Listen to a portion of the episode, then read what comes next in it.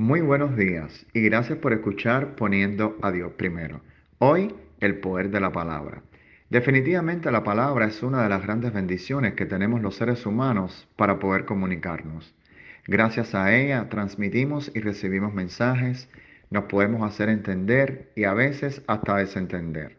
Por un lado, cuando no se las decimos a las personas correctas y por el otro, cuando no las usamos en el momento apropiado ni en el lugar indicado. ¿Te has puesto a pensar alguna vez en su gran poder? Tanto es así que funciona lo mismo a favor que en tu contra. Por ejemplo, cuando te dicen, te amo, te amo, de seguro sientes la hermosa energía que te abraza y mueve todas tus fibras. En cambio, cuando alguien te profiere, te maldigo, te odio, desaparece de mi vista, obviamente habrás de sentir la sensación contraria. Quiero compartirte esta bendecida mañana que ese mismo poder activas en ti cuando en piloto automático dices, estoy en la lucha, no es fácil, la vida es dura, es que soy así, nada me va a cambiar, la situación está complicada. No nos percatamos de la emoción que le ponemos a esas frases comunes y cotidianas. Las decimos con gestos de determinación en nuestras caras, con movimientos corporales fuertes y con tanta seguridad que pareciésemos estar dando un discurso presidencial de victoria.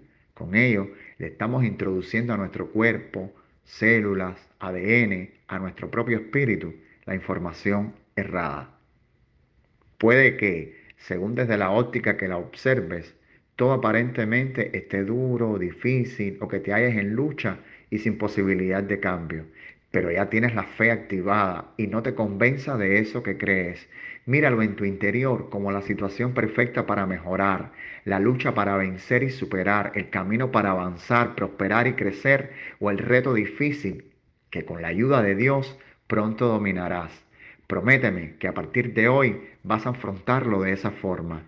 Tengo que alertarte de aquellas otras palabras a las que muchas veces le añadimos o adulteramos. Lo mismo con sal o con azúcar y que colocamos en diálogos con otras personas y fuera de entorno, sin percatarnos de que fácilmente pueden afectar nuestro ánimo e incluso nuestro propio día, para bien o para mal, porque estoy convencido de que no le pondrías sal a un café ni azúcar en grano a una deliciosa carne asada.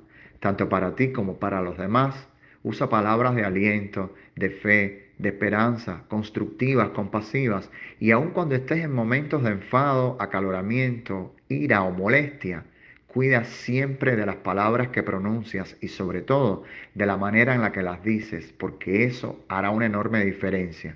Igual, si decides permanecer en silencio, muchas veces es mejor a que salgan de tu boca vocablos en vano. Gracias al poder de la palabra, este mensaje te llega hoy con mucho amor. Un sabio proverbio 16:24 afirma que panal de miel son las palabras agradables, dulces al alma y salud para los huesos. Y otro, el 10:19, nos enseña que el que refrena sus labios es prudente. Permítete, a partir de este momento, tener dominio y autoridad sobre tus palabras reina sobre ellas, camina por sobre ellas, úsalas a tu favor, apropiate de su fuerza para cada evento de tu vida, reconstrúyete en palabras que despierten, levanten, revitalicen, abracen y hagan resplandecer tu ser siempre. Y me despido con una que me encanta. Amén, amén.